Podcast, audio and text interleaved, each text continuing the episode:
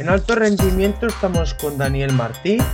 Tiene grado en fisioterapia por la Universidad Complutense de Madrid, especialista en fisioterapia deportiva y máster también por la Universidad Complutense de Madrid y actualmente trabaja como fisioterapeuta en el Tottenham Spurs de la Premier League inglesa. Buenas tardes, Daniel. Buenas tardes. ¿Qué tal? Pues muy bien. muy bien por aquí, por el Reino Unido. Perfecto.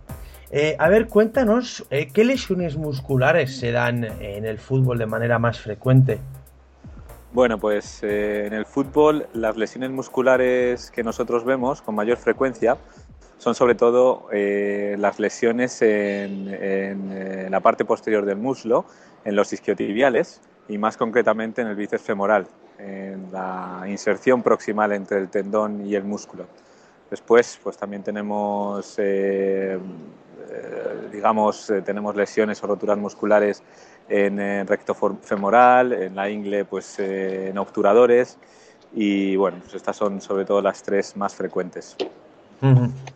Eh, en las roturas de la musculatura isquiotibial, ¿cuál sería la anatomía exacta que, que, se ve implicada?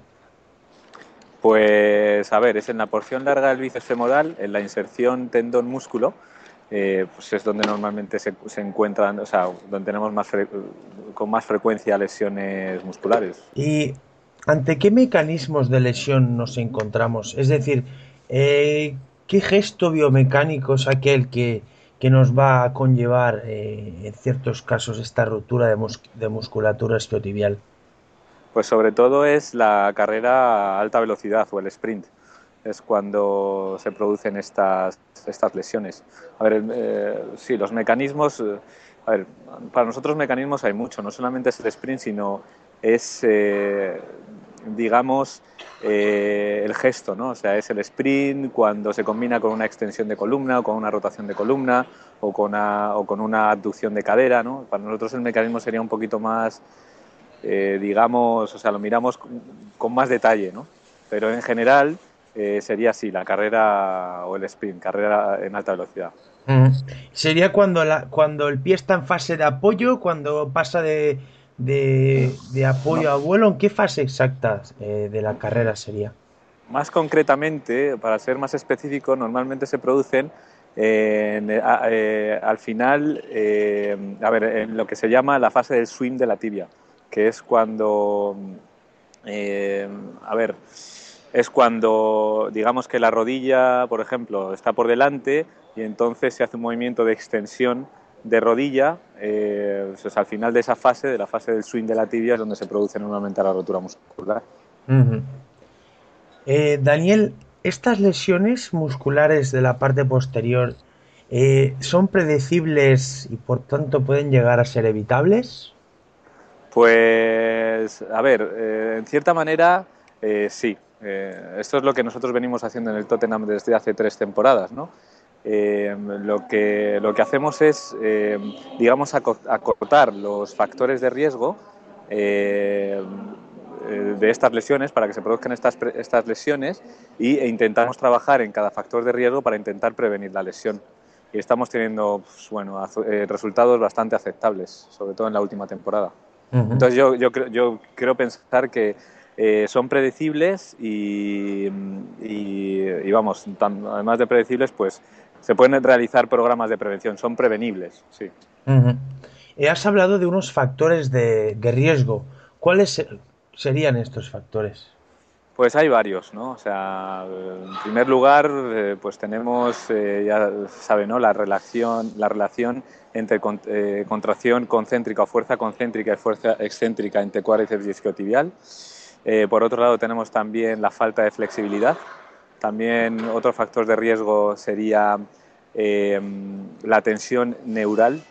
Otro factor de riesgo sería eh, lo que se llama el core stability o la estabilidad de la zona lumbopélvica. Otro factor de riesgo es la edad. Mayores de 25 años estarían dentro de nuestro grupo de riesgo. otro factor de riesgo es haber, haber obviamente, tenido una, una lesión previa eh, y otro factor de riesgo, ahora que piense, eh, bueno, flexibilidad he dicho, tensión neural, otra rotura. Ah, sí, por ejemplo, cuando los jugadores están en primer año de contrato. Eso serían todos los factores de riesgo que nosotros contemplamos dentro de los planes de prevención. Eh, ¿Cómo valoráis, cómo llegáis a hacer la valoración de, este, de estos factores de riesgo? Pues tenemos diferentes pruebas, ¿no? Pues por ejemplo, para para la relación entre la fuerza excéntrica y concéntrica isquiotibiales y cuádriceps utilizamos la máquina de isocinéticos que nos da unos resultados muy fiables. De hecho, para las lesiones isquiotibiales esta, esta prueba es el gold estándar, ¿no? Eh, la medida estándar.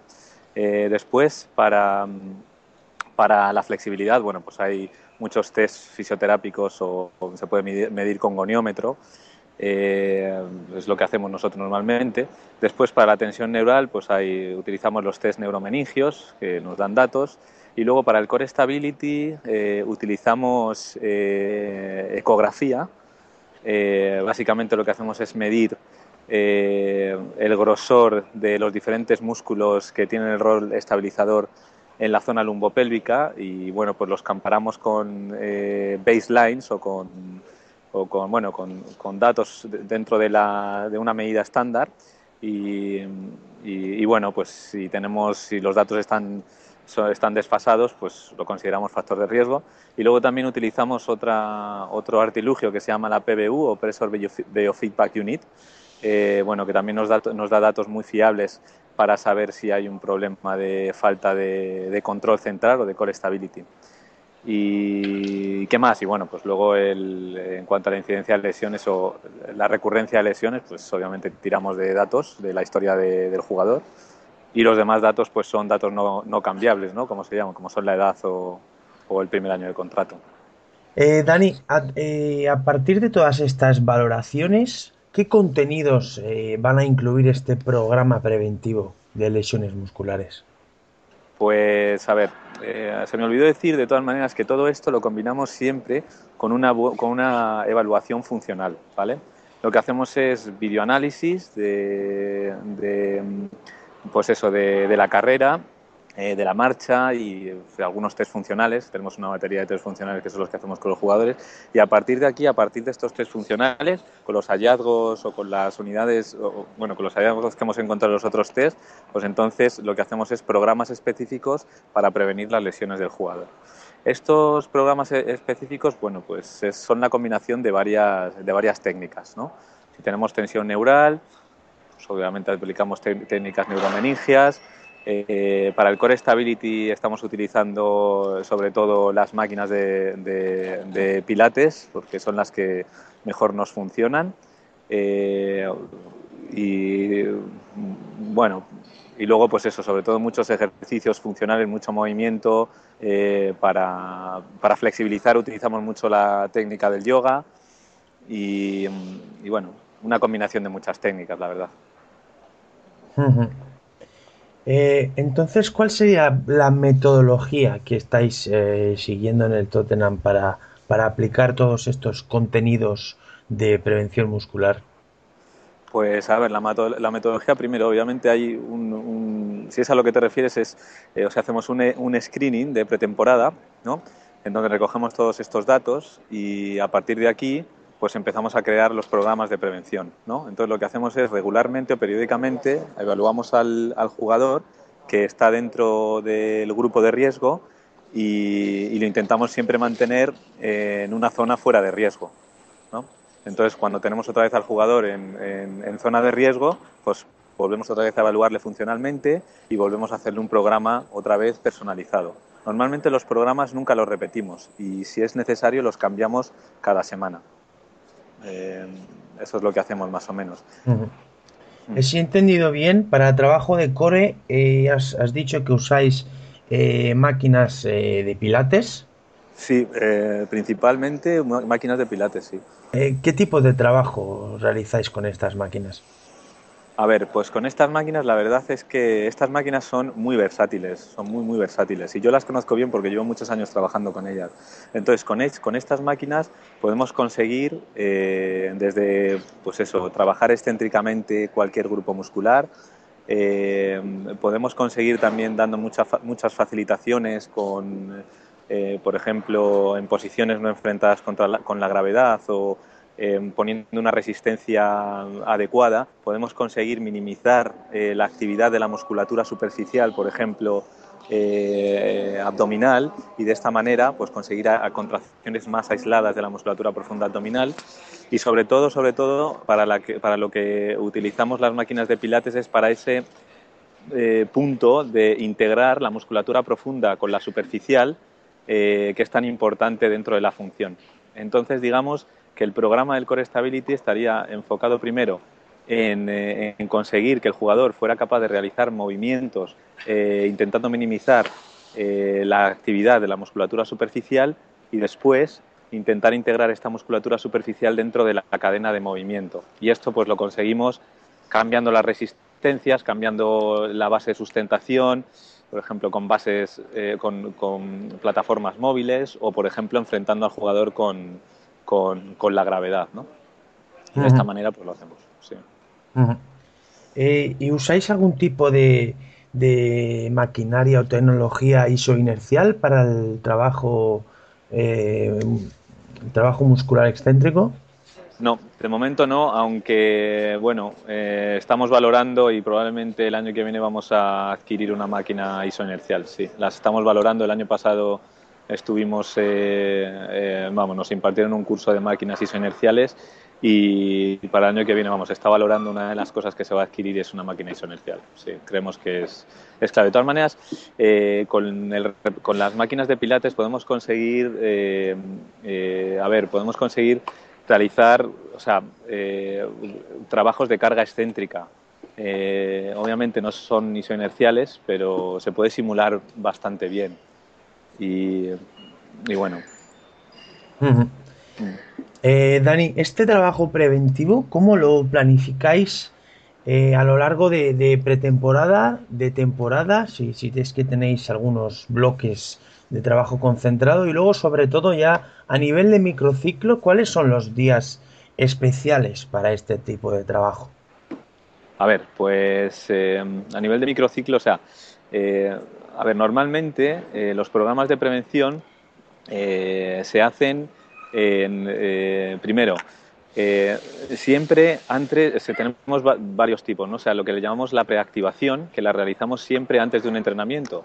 Y eso lo hacemos así porque, bueno, pues eh, hay un porcentaje muy alto de lesiones que se producen en los entrenamientos.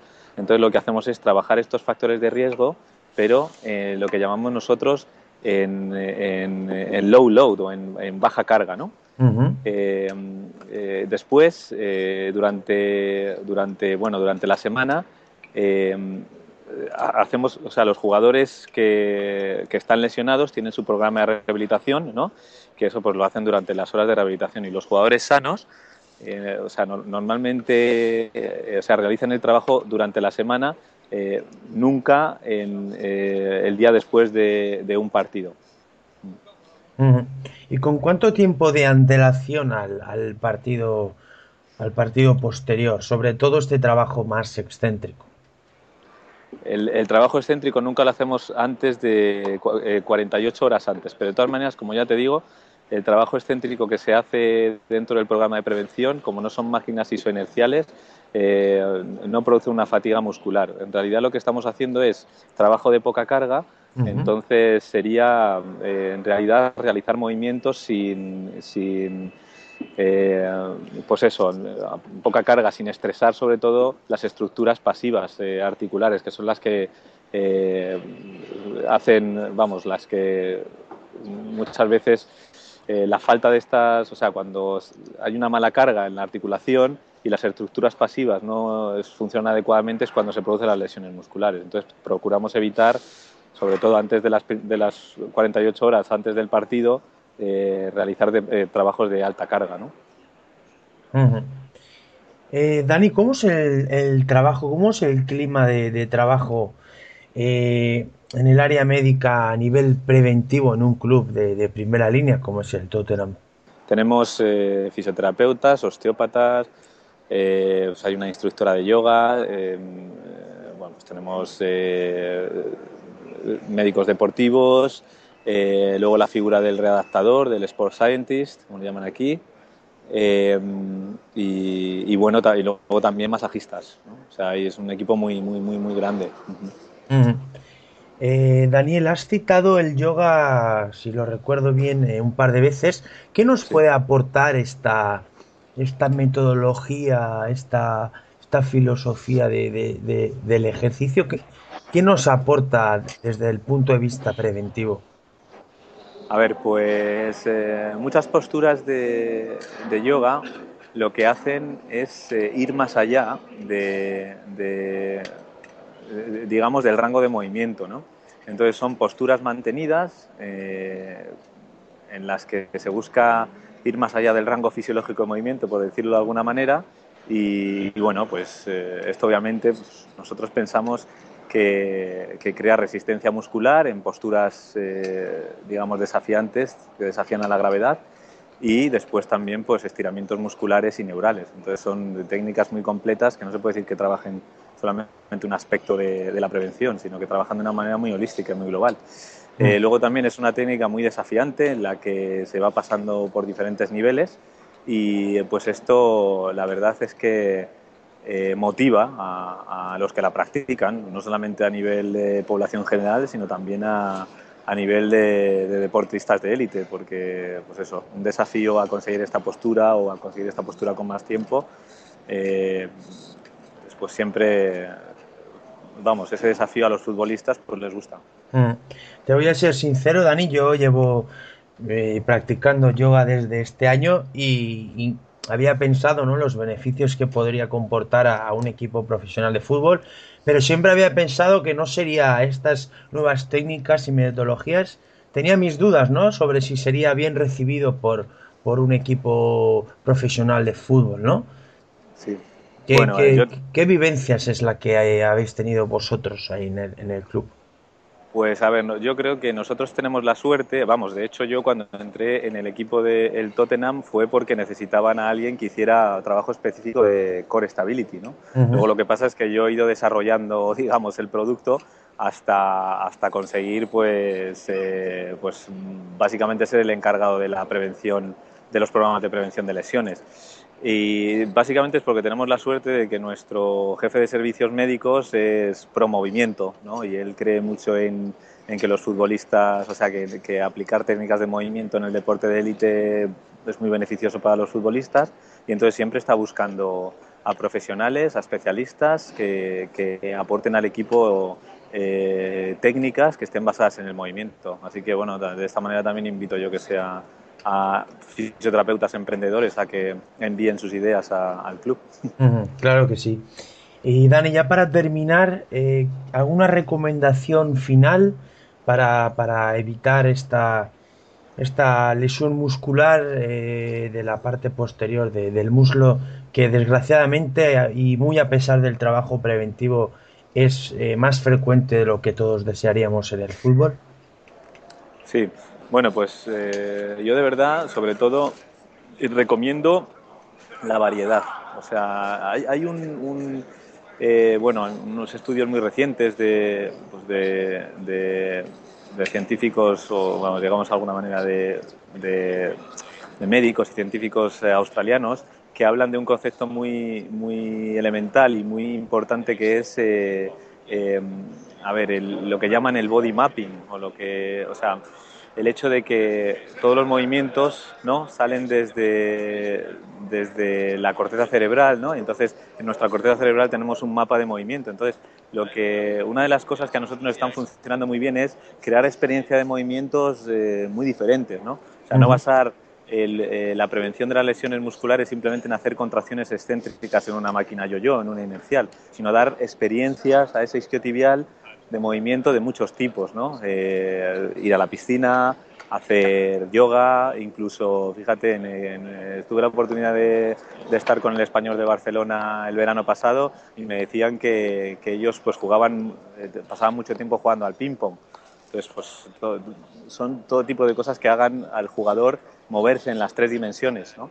que es mm. lo que, lo que el cuerpo necesita, ¿no? Eh, digamos, experiencias de movimiento. Entonces, no centrarse solamente en un movimiento lineal en una máquina inercial, o en una máquina en concreto, sino dar al jugador muchas experiencias de movimiento en todos los planos y todos los ejes. Muy bien. Pues eh, Daniel, en nombre de todo el equipo de alto rendimiento, eh, te agradezco que hayas estado conversando con nosotros, que, hayas, que nos hayas ofrecido esta entrevista para darnos eh, tu punto de vista sobre lo que debería ser un programa preventivo para lesión muscular de, de parte posterior de muslo. Pues muchísimas gracias a vosotros por llamarme. Ha sido un placer, Daniel, y que tengas un buen, un buen vuelo de, de regreso a Madrid. Venga, muchas gracias. Hasta luego.